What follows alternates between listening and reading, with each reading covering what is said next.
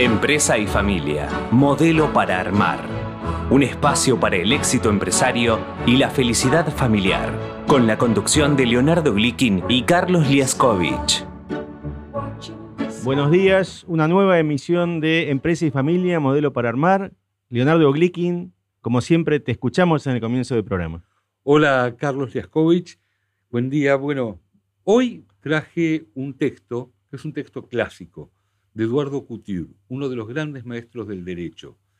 Maestro, diríamos, rioplatense, pero en realidad era uruguayo. Y yo pienso ¿no? que cuando eh, encuentran un ladrón uruguayo, le dicen oriental, pero cuando es un académico es rioplatense. Bueno, Eduardo Couture, gran jurista rioplatense, escribió esto, la parábola de la boda. El juez requirió a los contrayentes, los colocó delante de él e inició la ceremonia.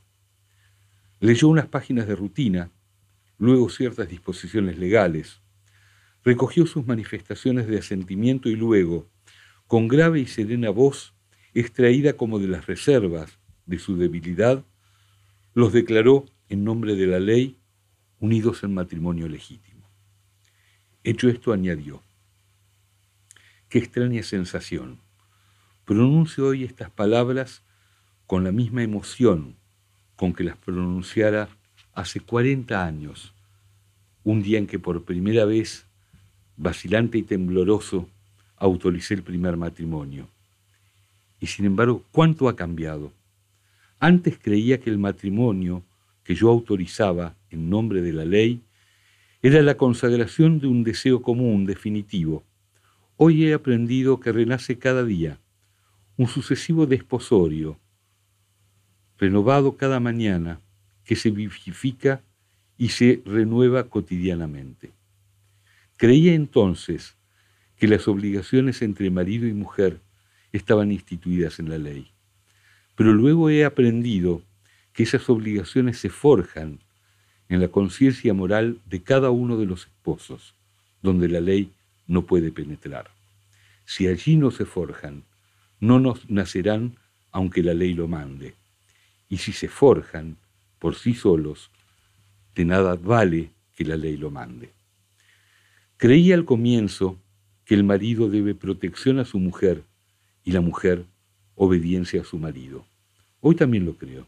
Pero cuántas tribulaciones, cuántas penas y dolores solo se pueden sobrellevar si el marido presta obediencia a la mujer y la mujer protección al marido. Y concluyó, no creáis, jóvenes desposados, que todas estas reflexiones tienen consigo una carga demasiado grave de pena. Son las cosas que he visto vivir. ¿Acaso las cosas que he visto sobrevivir a través del vivir? Fue entonces cuando el novio se atrevió a interpelar. Pero, ¿no es eso escepticismo del derecho? ¿No es eso una renuncia a la ley en nombre de la cual usted acaba de autorizar nuestra boda? No, concluyó el juez. Es esta la grandeza de la ley. Sin ella, esas penas serían mucho más graves y las tribulaciones más profundas. Pero la ley no crea la felicidad, ni puede impedir que huya el amor. La grandeza de la ley y su victoria consisten en que frente a la fuga del amor, ella trata de retener en nuestras manos una parte de aquellos bienes que el amor traía consigo. Eduardo Couture, El arte del derecho y otras meditaciones. Muy interesante, como siempre, Leonardo. Muchas gracias. Y damos paso, si te parece, a nuestro primer entrevistado de hoy. Eh, ¿Estás en línea, Alex Zavala? Aquí estamos. Hola, Carlos, buen día. Gracias por la invitación. No. Hola, Alex. ¿Qué tal, Leo? Buen día. Un gusto estar nuevamente en contacto. Eh, bueno, Alex, eh, muchas gracias por aceptar nuestra entrevista. Eh, Alex es un consultor, especialista en integración y también en oratoria y en el manejo de la diversidad dentro de las organizaciones. ¿Es así? Así es, así es. Y tenés además una larga trayectoria corporativa, diste un, vuelco importante en tu, en tu carrera profesional hace algunos años. Bueno, yo comencé como ingeniero de software en Hewlett Packard hace muchísimos años Y, pero rápidamente me, me, gustó el, área de marketing y pasé dentro de Hewlett Packard al área de marketing técnico, marketing de redes, una cosa rarísima que en los 80 se, después se llamó Internet, y en los 90 también. Y, pero luego recibí otra propuesta de la empresa Cisco Systems eh, como gerente de ventas para el área de distribución. En Cisco estuve 15 años y ahí, bueno, otro vuelco más, ¿no? Yo dije, estuve en marketing, estuve en ventas y me llamaba eh, muy fuertemente la vocación hacia la capacitación.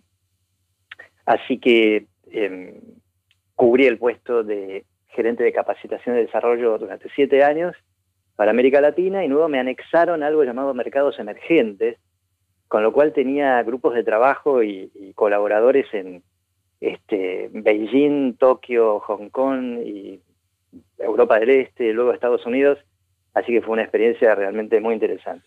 De ahí tu relación con la diversidad, me imagino. Y totalmente, era levantarme a las 5 de la mañana y hablar con mi grupo de Asia y tratar de adaptarme al, al estilo, ¿no? Este, yo, por ejemplo, preguntaba cosas, ¿qué opinaban de mi plan de capacitación? Y nadie me contestaba. Este, claro, después entendí que en, esa cultura no se le contesta al manager, se le dice que sí, ¿no?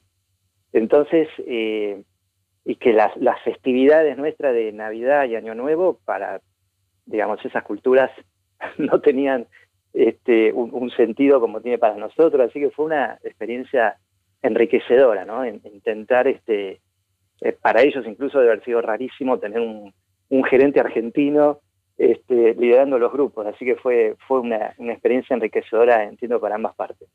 Como recién recordaba, como, como ejemplo de lo que son las culturas y cómo cada uno lo procesa, una vez yo estaba en un congreso en Estados Unidos y cuando alguien se entera, porque evidentemente ahí no se estudia geografía internacional, se entera que en ese momento estábamos en primavera, pero en la Argentina era otoño, me pregunta, ¿y entonces ustedes cuándo celebran la Navidad? Porque la idea es que la Navidad tenía que tener nieve. Exactamente, así es. Y Alex, bueno, este, este importante cambio que has tenido, diferentes cambios que has tenido a lo largo de tu carrera, eh, te has enfrentado en los últimos años con un desafío nuevo que por supuesto responde a, las demandas sociales globales, eh, que tiene que ver con la inclusión y la integración nada menos que de eh, las mujeres dentro de las organizaciones. Sí, exactamente. Cada vez que, digamos, surge eh, el, tema en las empresas sobre productividad y cómo tener una llegada más más efectiva al mercado, aparece la, palabra creatividad, Y junto y de la mano de la creatividad aparece lo que se llama inclusión y diversidad. Entonces empieza como hace unos años atrás, empieza con, como un gran eh, movimiento, digamos, en las empresas, especialmente en Estados Unidos, de decir, bueno, ¿cómo podemos ser más inclusivos, más diversos?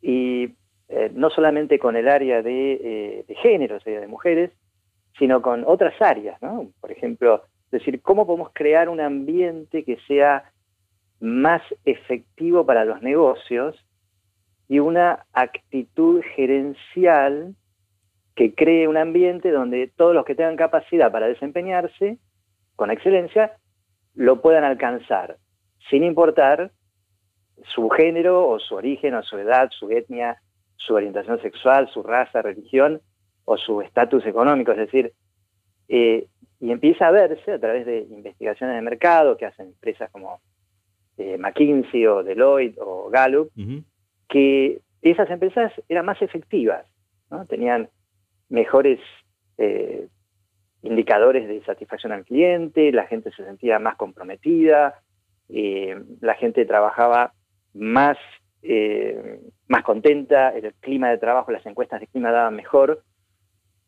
Y entonces surge una, una cantidad de, una necesidad de entrenar a los gerentes en inclusión y diversidad, que son como dos palabras que van de la mano, pero son cosas diferentes. Porque vos... Eh, ah, perdón.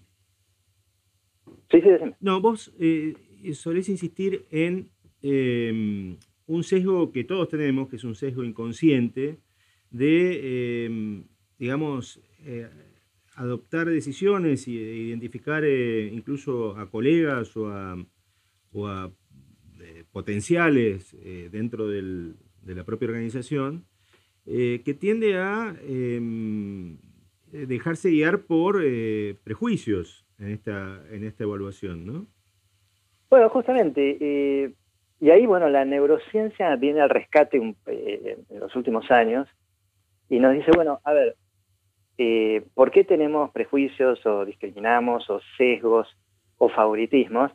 Entonces ahí analizamos al cerebro, los neurocientíficos dicen, bueno, la función del cerebro es protegernos y mantenernos vivos. El cerebro es una máquina de asociar representaciones, de generar sentido, entender el contexto, para mantenernos seguros.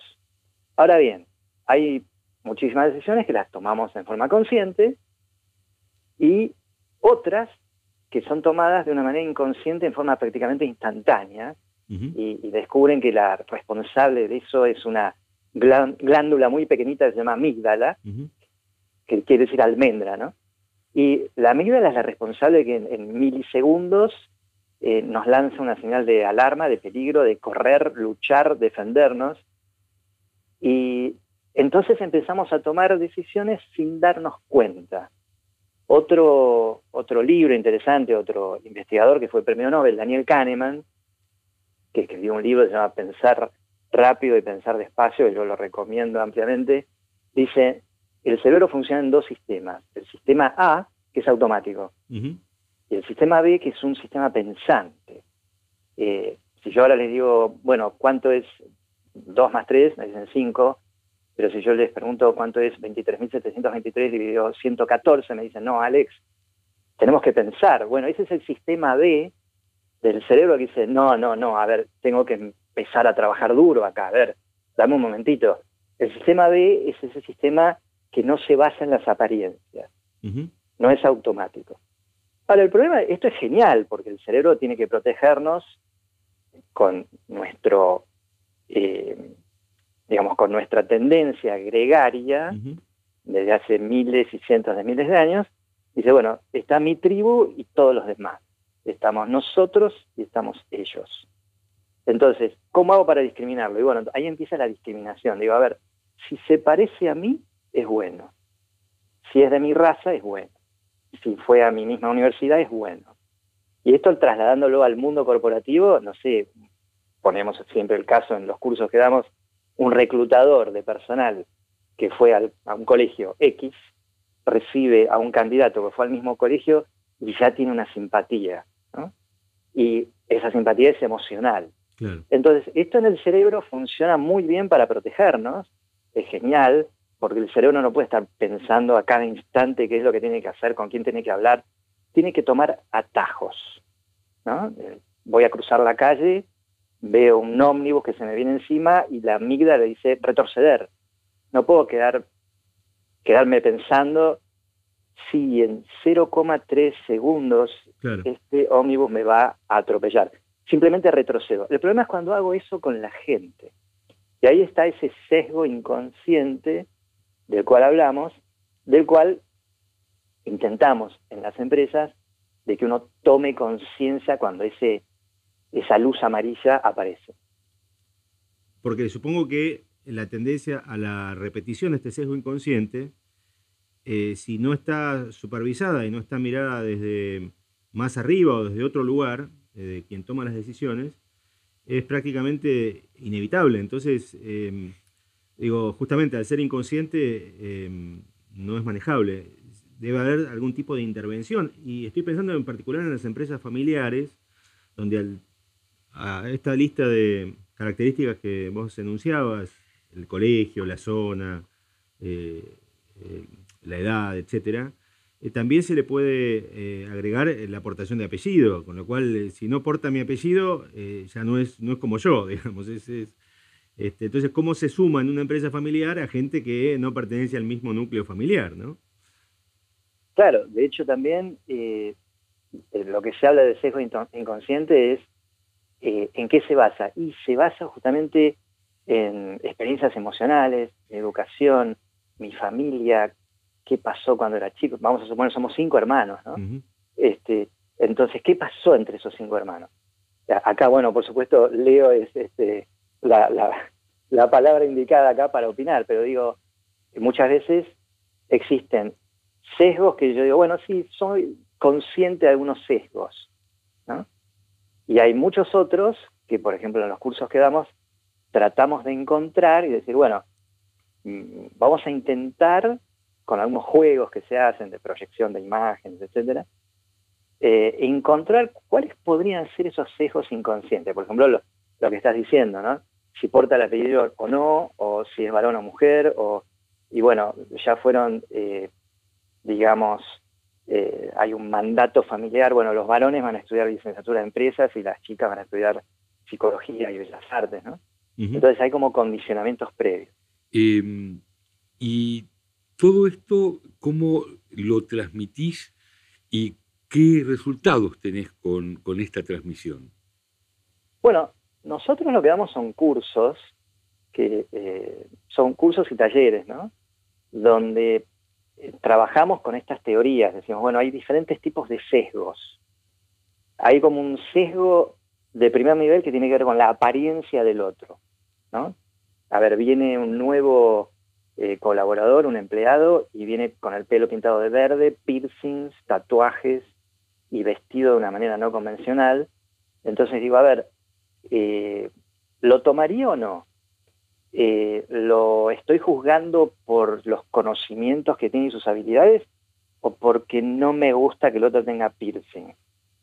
Entonces, eh, un juego que se hace es poner, por ejemplo, fotos de personas y preguntar, fotos de desconocidos, y preguntar quiénes de estas personas podrían ser CEO de una mm. empresa, o quién de esta persona eh, te haría trabajar más tiempo, o quién de esta persona tiene buen carácter o mal carácter.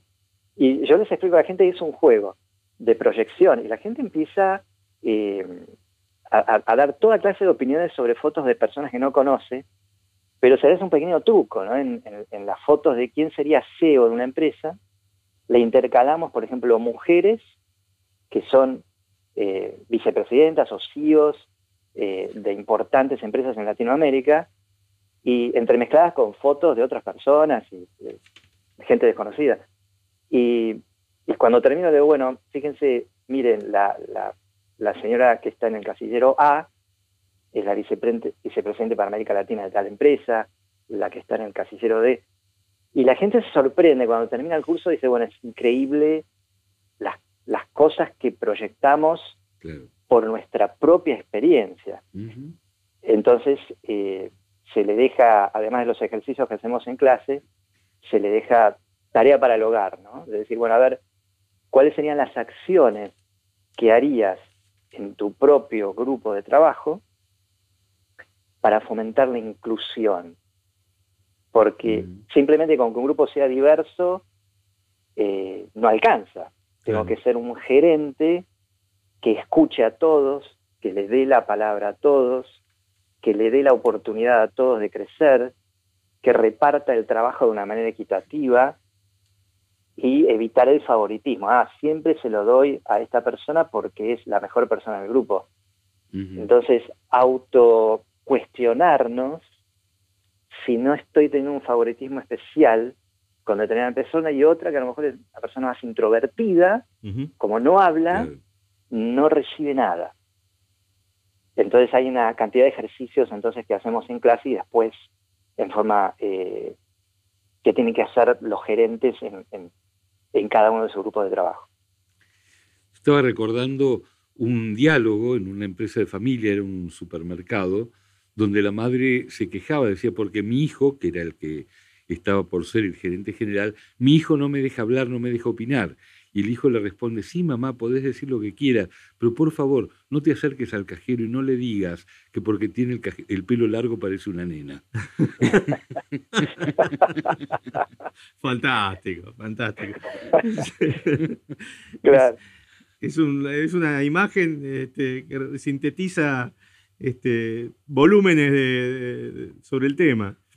Bueno, y cada vez, digamos, eh, las empresas están teniendo cada vez empleados y colaboradores más jóvenes que no se vienen vestidos o, como uno espera, ¿no? Entonces uno dice, bueno, los prejuicios o el sesgo inconsciente son míos y se va, ah, bueno, eh, si es eh, una persona que va a hacer atención al público y bueno, tiene que tener el, tiene que estar peinado o peinada de tal manera y funciona todo el tiempo. En la medida que uno no se da cuenta de esto, puede estar eh, dejando de lado creatividad y talentos fuera de la empresa. Me pasó hace poco en, una empresa de software, eh, donde le estaba dando un curso, eh, curso de ventas.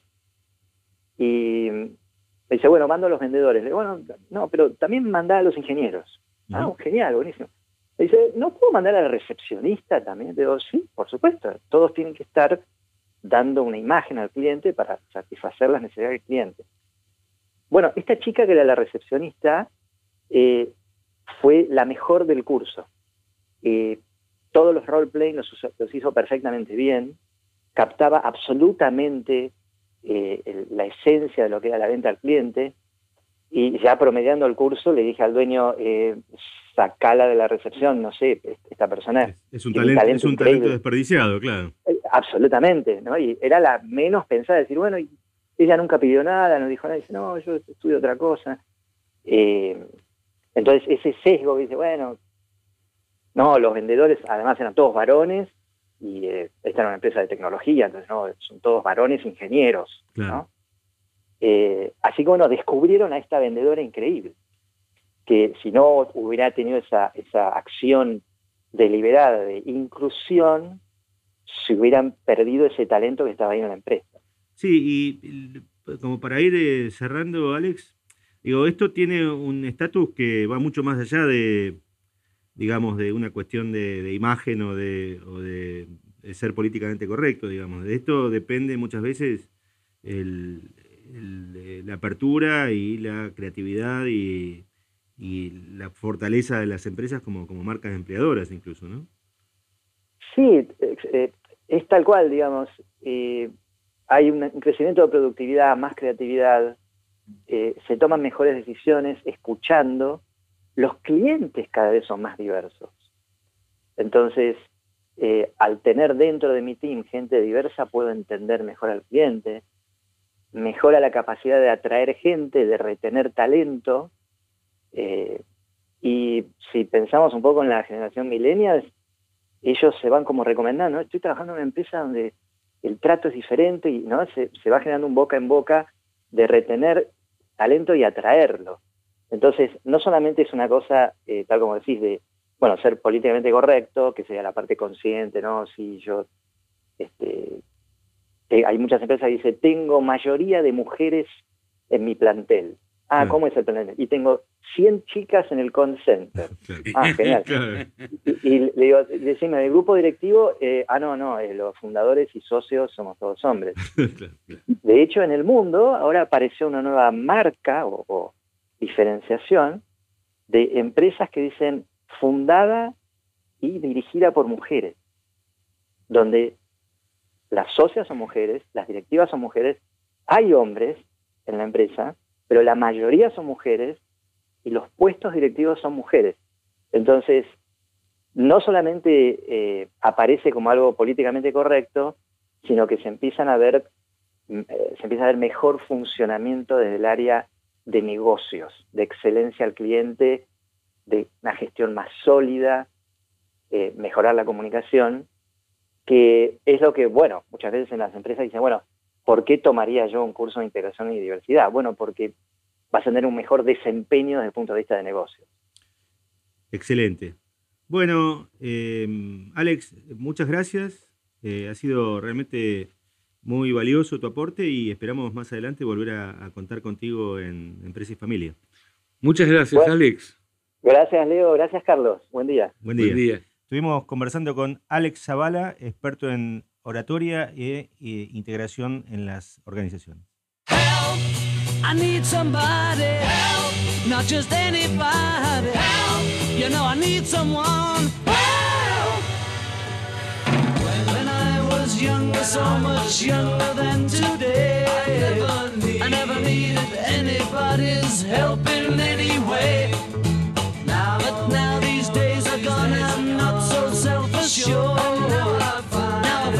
Changed my mind. I'll open up the doors. Help me if you can, I'm feeling down. And I do appreciate you being around.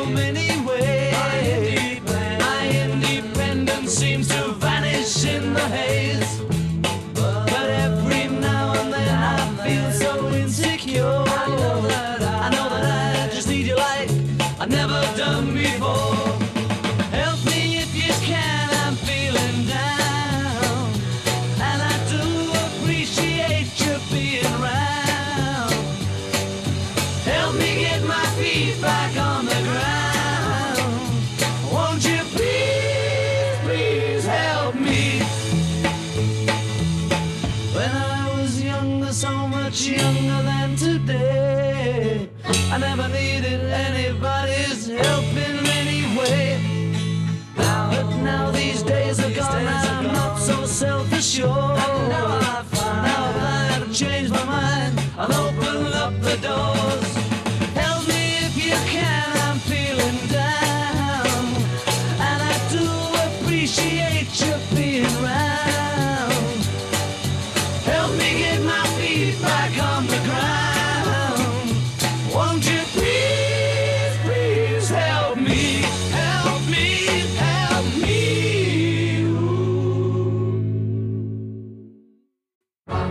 Empresa y familia, modelo para armar.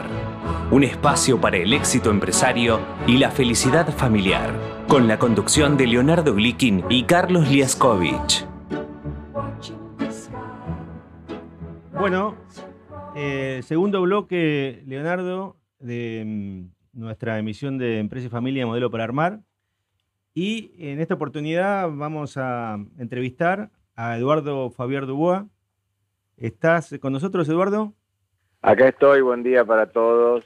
Buen día, muchas gracias por, eh, por eh, aceptar la entrevista. Bienvenido.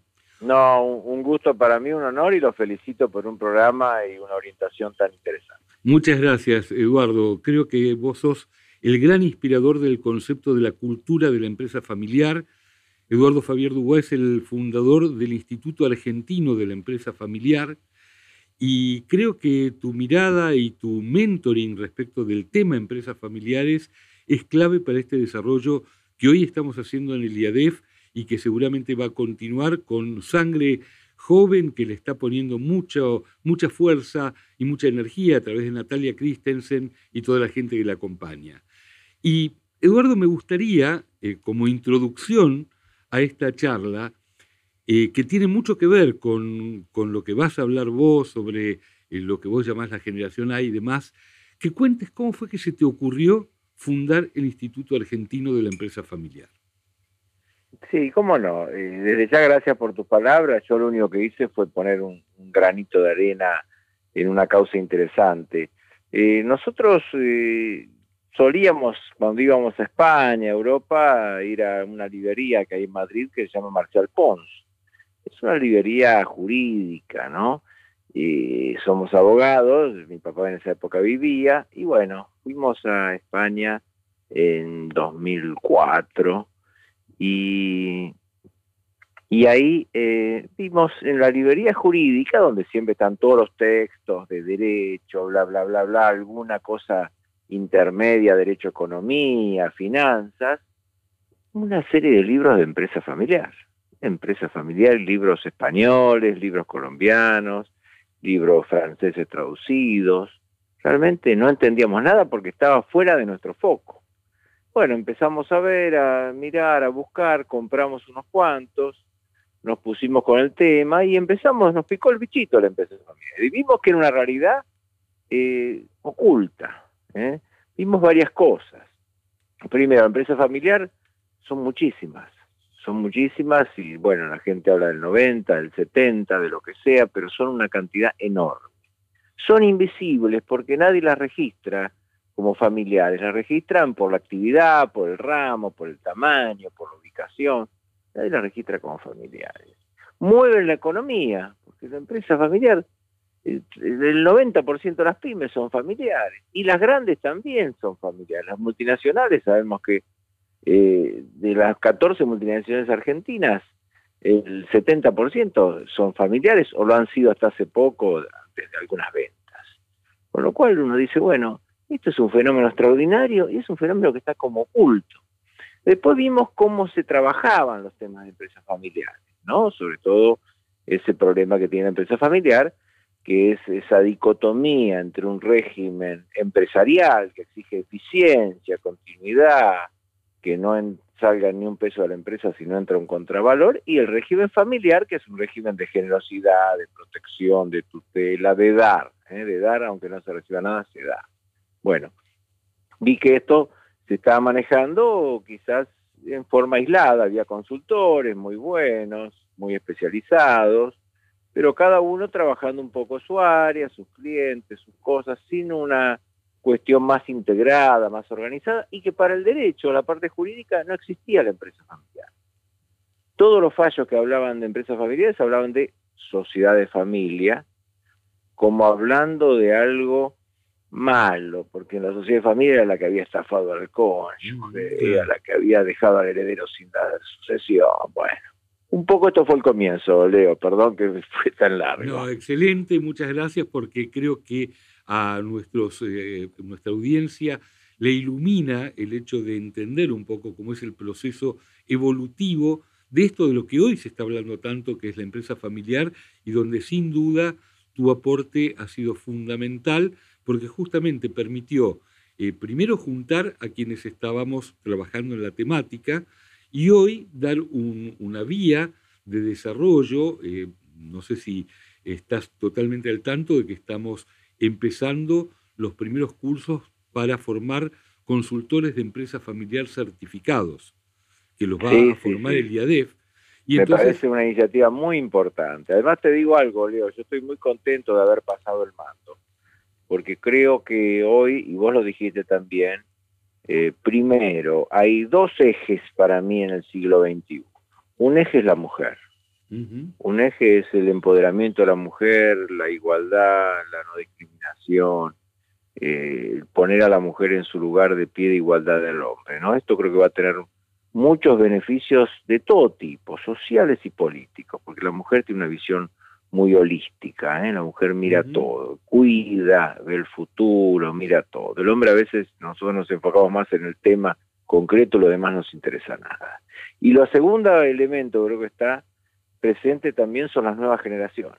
Fíjate que las nuevas generaciones, y esto lo vemos también un poquito en el libro, ¿no? Nosotros tenemos las generaciones antiguas, las senior, nuestros padres, baby boomer nosotros, luego tenés la X que es una intermedia, y luego tenés la Y y la Z, millennial y centennial, que son las generaciones más digitales. Bueno, estas generaciones, a pesar de toda la individualismo de la posmodernidad, la tuya, pasala bien, jajaja, ja, ja, estas generaciones están teniendo un contenido de preocupación social. Hay una preocupación muy grande por los vulnerables, hay una preocupación muy grande por el medio ambiente, hay una preocupación muy grande por la igualdad, eh, por el sufrimiento animal, bueno, muchas causas que van apareciendo. Y están en chicos, vos la ves a, Greta, esta ecologista sueca, ¿no? Están en chicos que son, son generación prácticamente Z, son centennials, son gente nacida 2000 para adelante, y esto creo que también es una esperanza. Completamente. Por eso yo creo que el IADEF ahora está un poco reformulado,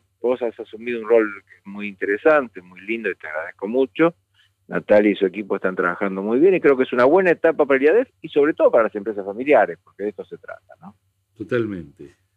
Eduardo, te llevo ahora eh, a un tema distinto, aunque muy cercano, eh, que es tu libro, eh, Buenas prácticas para una generación A, que me diste la oportunidad de, leerlo y que recomendado también por Leonardo, obviamente. Y me pareció una, búsqueda muy interesante a partir de, tu propia experiencia vital, si nos querés eh, un poco contar la génesis del libro. Claro, la génesis del libro fue el cumpleaños mío de 60, yo hoy tengo 68. Y, y bueno, el cumpleaños de 60 venían mis amigos a decirme, Eduardito, qué bueno, no se te nota que tenés 60, te felicito, qué bien que estás, cómo te mantenés, dame tu secreto, bueno, esas cosas, que son todos halagos de amigos que uno dice en una fiesta, ¿no? Y yo, bueno, lo tomaba, por supuesto, como buena onda, como, che, qué bien que estás, es como estés, un amigo te dice qué bien que estás. Pero bueno, pero luego me quedé pensando con el tema de los 60, ¿no? Y hacía ruido el sexagenario, 60. Ya cuando uno era chico pensaba en los 60, decía, bueno, estos viejos de 60, ¿no? Y 60 era como la vejez, fue, fue históricamente la vejez. Y bueno, empecé a trabajar el tema y me di cuenta que después de los 60, la gente tenía como una duplicidad. ¿eh? Había gente que seguía como si tuviera 50 o 40, seguía full, full, full, full, todo, todo, todo, todo, y con energía y lo podía hacer, y lo podía mantener. Otra gente, en cambio, ya empezaba a darle el viejazo y empezaba a decir, no, esto no es para mí. A ponerse las pantuflas. A ponerse las pantuflas, ponerse el televisor, ¿no? Este tipo, había como una eh, dualidad y que además era una generación que a lo mejor seguía muy activa de los 60 hasta los 70, hasta los 75, hasta los 80 quizá más, pero que tampoco estaba representada porque vos pasás de la madurez a la tercera edad automáticamente. ¿Y tercera edad cuál es? Y tercera edad ya estás pensando en el jubilado de paz el tipo vulnerable, que hay que cuidar, que hay que darle los remedios, que hay que atenderlo, que no puede vivir solo que la familia lo tiene que cuidar, que está muy bien y debe hacerlo y tenemos que hacer todo eso. Pero digamos, sea una persona pasiva. Y vos veías que ves gente activa, incluso si vos ves el tema del poder económico en el mundo, te pones a ver y el poder económico y el poder político, el poder social y en gran medida pasa por gente mayor de 60. En la historia los gerontes de, Atenas, el Senado romano, Senado viene de los viejos, el Senado romano eran toda gente. O sea, la vejez, pero al mismo tiempo una tremenda desconsideración social. ¿No? Bueno, esto fue lo que motivó un poco este libro, librito, folleto, como yo le llamo, pero que bueno, ahí armé algunas como buenas prácticas, o sea, cosas que me parecían a mí importante a tener en cuenta. ¿no? Que son en total 15, eh, pero digamos que vos las agrupaste en diferentes áreas de la vida, digamos, ¿no? Claro, hay algunas que son como más personales, ¿no? Y sirven siempre. Lo que pasa es que yo digo, bueno, a los 60, a ver, empezá a mirar para atrás, mirar para adelante y hacer alguna reflexión, ¿no? Claro. Entonces, algunas son de tipo eh, más personal, por ejemplo, bueno, todo el tema de conocerse a sí mismo, ser agradecido, porque realmente siempre hay algo para agradecer, ¿no? Te vaya bien, te vaya mal, siempre hay algo para agradecer. El buen humor como un elemento importante, el perdón. Esto, una vez yo fui a un club de jubilados con este libro, a dar una charlita. Y bueno, y hablábamos, charlábamos, era muy divertido, viste, los clubes de jubilados. Son que yo, 10 mujeres, un hombre, porque las mujeres viven más, porque salen más, por lo que sea. Eh, entonces el hombre estaban chochos los hombres porque tenían cinco, seis mujeres para bailar, para charlar, eran como, digamos, mariposones que todos estaban atrás de ella, ¿no? Nos reíamos mucho con ellos. Pero bueno, cuando llegamos al té, yo les hacía un té a cada uno, a lo que querían, y lo que más les costaba era perdonar y pedir perdón. Vos fijate que cuando yo les hablaba, ¿se conoce a sí mismo? Esa la decía con la vía, claro, claro. Practica con un ja, ja, ja, ja, ja. y pedirle mm, Bueno, lo que pasa, ese pariente, ese amigo, ese traidor, ¿no? Claro, claro. Ese vecino, mi hermano con la que me hizo, mi sobrino, mi cuñado, mi tío.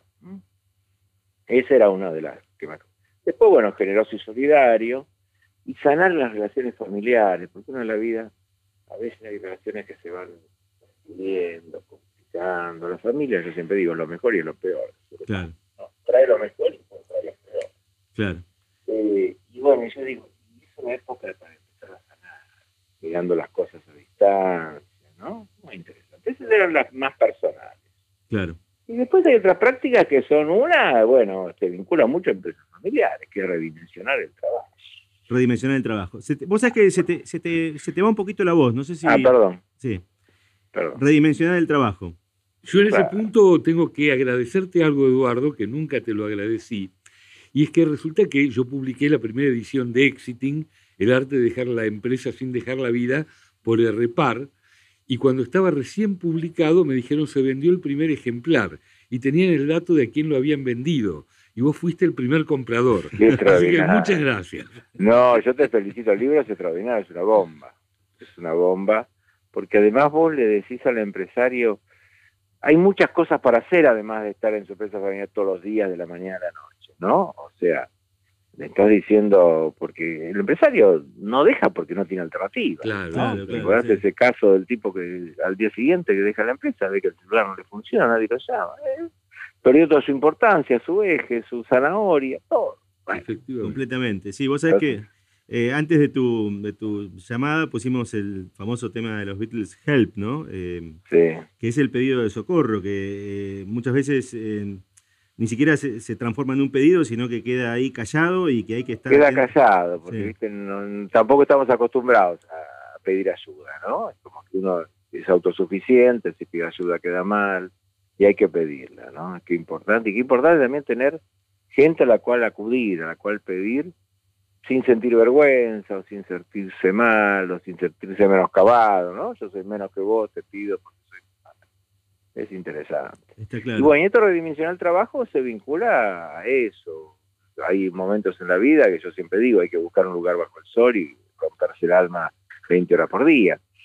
Pero quizás ya después de los 60, los 65, ya haya que ir dejando el trabajo gradualmente, eh, formando la empresa familiar a las nuevas generaciones, eh, pautas, pasando de un rol superactivo, de un rol de primera línea a un rol más atrás. Bueno, esto me parece que es muy importante y en eso el libro de Leonardo me parece de, lectura obligatoria debería ser para todo empresario Correcto. Y conversando previamente fuera de micrófono, em, nos contabas que, em, bueno, ya pasaron obviamente ocho años de tu cumpleaños 60 y que em, has atravesado los años, digamos, tu década de los 60 y que estás empezando a pensar en una, en una nueva, en una actualización. Tal cual, tal cual, porque el tema me gusta, la verdad que bueno, es un tema vital, ¿no? O sea, es un tema que todos vivimos, ustedes ya llegarán, son muy jóvenes chicos, pero ya llegarán a esto. Eh, es un tema que todos vivimos y, y, es un tema interesante y está muy, muy reciclado. Yo lo que veo, por ejemplo, en el mundo hoy, cierta falta de comprensión entre las generaciones. ¿Sabes? Hay una ahí dijimos, están las generaciones la senior, nuestros padres, nosotros, bueno, yo, ustedes por ahí un poco más jóvenes, los baby boomers nacidos después del 45, y que son generaciones muy criadas en la modernidad, ¿no? O sea, tenemos los valores que, que la modernidad fue creando, el trabajo, el progreso, el esfuerzo, el sacrificio, la lucha, un sentido de la historia, ideales, ¿cierto? Este tipo de cosas, una verdad única. Y, la posmodernidad, lo que las generaciones jóvenes beben, viven, esta quebratura cultural que hubo a partir de, empezó a partir de la Segunda Guerra Mundial, cuando, bueno, la razón que movía todo se descubrió que, bueno, llegó a crímenes horrendos y a cosas espantosas en la humanidad. Y bueno, este relativismo de las verdades, ¿no? Importa más la emoción que la razón, el principio del, del placer, el consumo, el materialismo, cierta indiferencia. Bueno, el, por supuesto lo que nos pasa con redes sociales, ¿no? Averiguar lo del otro, boyerismo y narcisismo. Bueno, todas estas cosas de, de la posmodernidad es fundamental conocerlas y entenderlas y ver por qué las generaciones nuevas piensan eso, por qué las nuestras piensan lo otro y ver cómo convivir con estos modelos, ¿no? También tenés un modelo de antigüedad, las religiones, etcétera, que también perviven, porque la gente tiene un sentido religioso, pero fíjate, por ejemplo, la posmodernidad, ya la religión oficial no cuenta, cada uno tiene su propia religión, ¿no? Es un poco una New Age, ¿eh? o el agnosticismo, ya ni siquiera está el ateísmo que estaba en la modernidad, los grandes movimientos no, no no, ahora es el agnosticismo, bueno, no sé si existe o no existe, no me interesa, hago la mía. Bueno, estas cosas yo creo que son muy importantes, primero que las dos, todas las generaciones las comprendamos. Sí. Y después que veamos la forma de convivir, de ver lo que tiene el otro de bueno, de positivo, y bueno, ir construir más que no entender, criticar, pelear, ¿no? Que es lo que pasa a veces. Yo a veces le tengo miedo a mis congéneres de eso de todo todo tiempo pasado fue mejor, ¿no? Me, preocupa, ¿no? O el mundo va hacia una distorsión total, se pierden todos los valores. Me preocupa porque no es tan así. Si uno analiza ve que hay valores en todas las generaciones y hay propuestas y hay explicaciones. Y cuando tenés la explicación, bueno, entendés al otro y es que no estás tan lejos y que podés convivir. Y tu nueva, o por lo menos tu, idea de una nueva obra andaría por estos andariveles, digamos, no solamente por una cuestión de edad, sino también de, combinación de generaciones. Claro, sobre todo diría, bueno, en esto que es comprender el mundo, ¿no? Porque uno dice, en mi época, dice, no, el Girogeronte, claro. mi época, bueno, tu época es esta y comprende el mundo de hoy. Y vos en la, época de antes tenías otros temas, a lo mejor tenías a nivel mundial, no sé, la Guerra Fría, otro tipo de cuestiones. Hoy tenés, qué sé yo, los migrantes, el problema ecológico, tenés un montón de temas en los cuales eh, primero te podés interiorizar y son importantes que los conozcas que de alguna manera tomes posición. Y también el mundo hoy exige un cierto compromiso, un cierto compromiso a nivel que se pueda por un mundo mejor, para llamarlo ampliamente, ¿no? En sentido amplio, por algo. Y en esto creo que también toda esta gente de 60 en adelante, que tiene cierto poder económico, cierta capacidad de tiempo, que tiene cierta cultura, cierta ilustración, creo que puede dar mucho, desde el lado que sea, para mejorar a la sociedad para superar estos cambios, esta exclusión social que a veces el capitalismo va generando, eh, esta indiferencia, ¿no? Frente de los ricos frente a los pobres. Bueno, creo que en este tema se puede aportar desde nuestro lugar, ¿no? Y las empresas familiares creo que también tienen mucho que aportar, porque vos fíjate que la empresa familiar tiene todas las generaciones, con lo cual tiene lo moderno y lo postmoderno y puede tener los valores de cada una, ese valor tan lindo de la modernidad que es la solidaridad, el esfuerzo, el trabajo, el sacrificio, el pensar en el otro, en buscar un futuro mejor, educar.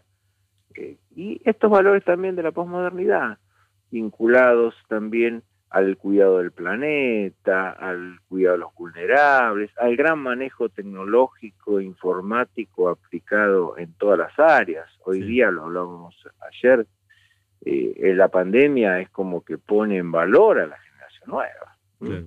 Ya la nueva generación no tiene el, la mochila que teníamos nosotros de hay que hacer lo que papá dice y seguir la empresa porque es el legado. no lo tiene, lo tiene de otra forma pero sí eh, va a tener una oportunidad importante en la transformación digital de, la empresa familiar. Eso creo que es un, algo importante y un, joven que está en una familia, que tiene una empresa, que la empresa, que va escuchando la empresa de chico, que está cansado, que quiere romper con los padres, porque cada generación quiere romper, ¿no? Claro de golpe diciendo, mira, te necesitamos, no es para darte un trabajo, te necesitamos porque acá hace falta tu capacidad, tu posibilidad, tu agilidad mental, tu manejo. Bueno, eso creo que también puede ser un caramelo importante, ¿no? Sí, correcto. Y puede crear una incorporación más armónica y menos te estoy regalando algo porque sos el nene o mi hijo. Claro, tal cual.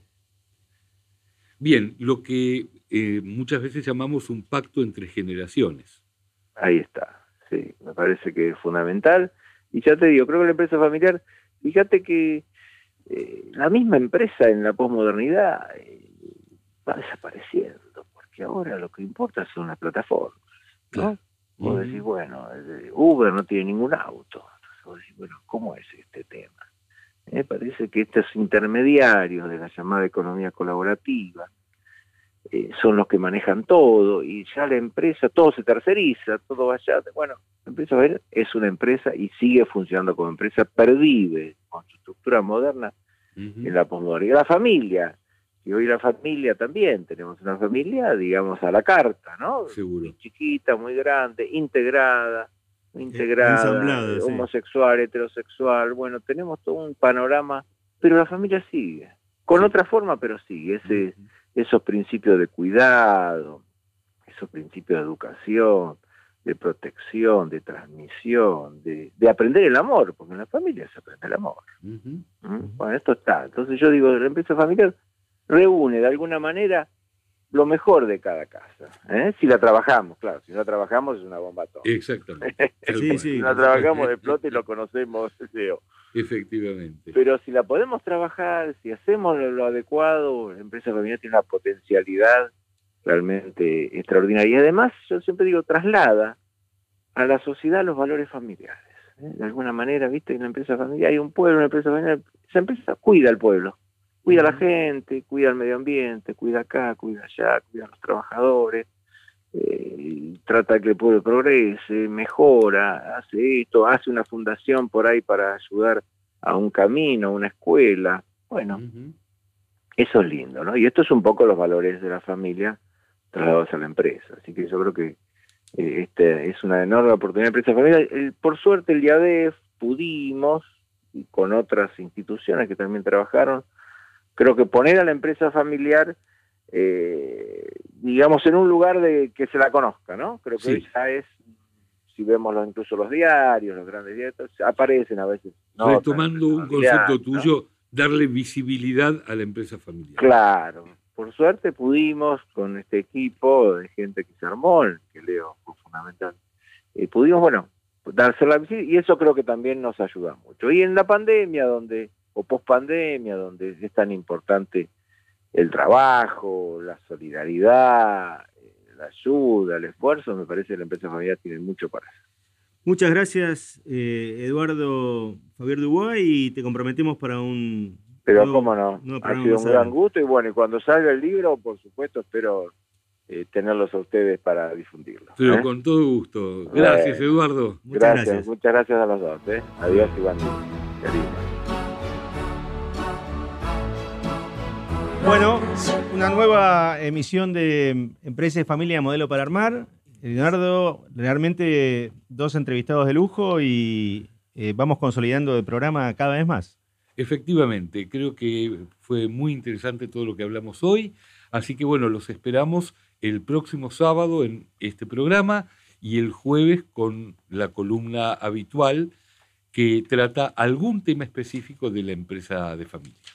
Perfecto. Entonces estamos en contacto con todos nuestros oyentes el próximo sábado eh, a las 9 de la mañana en Radio Perfecto. Chao. Esto fue Empresa y Familia, modelo para armar.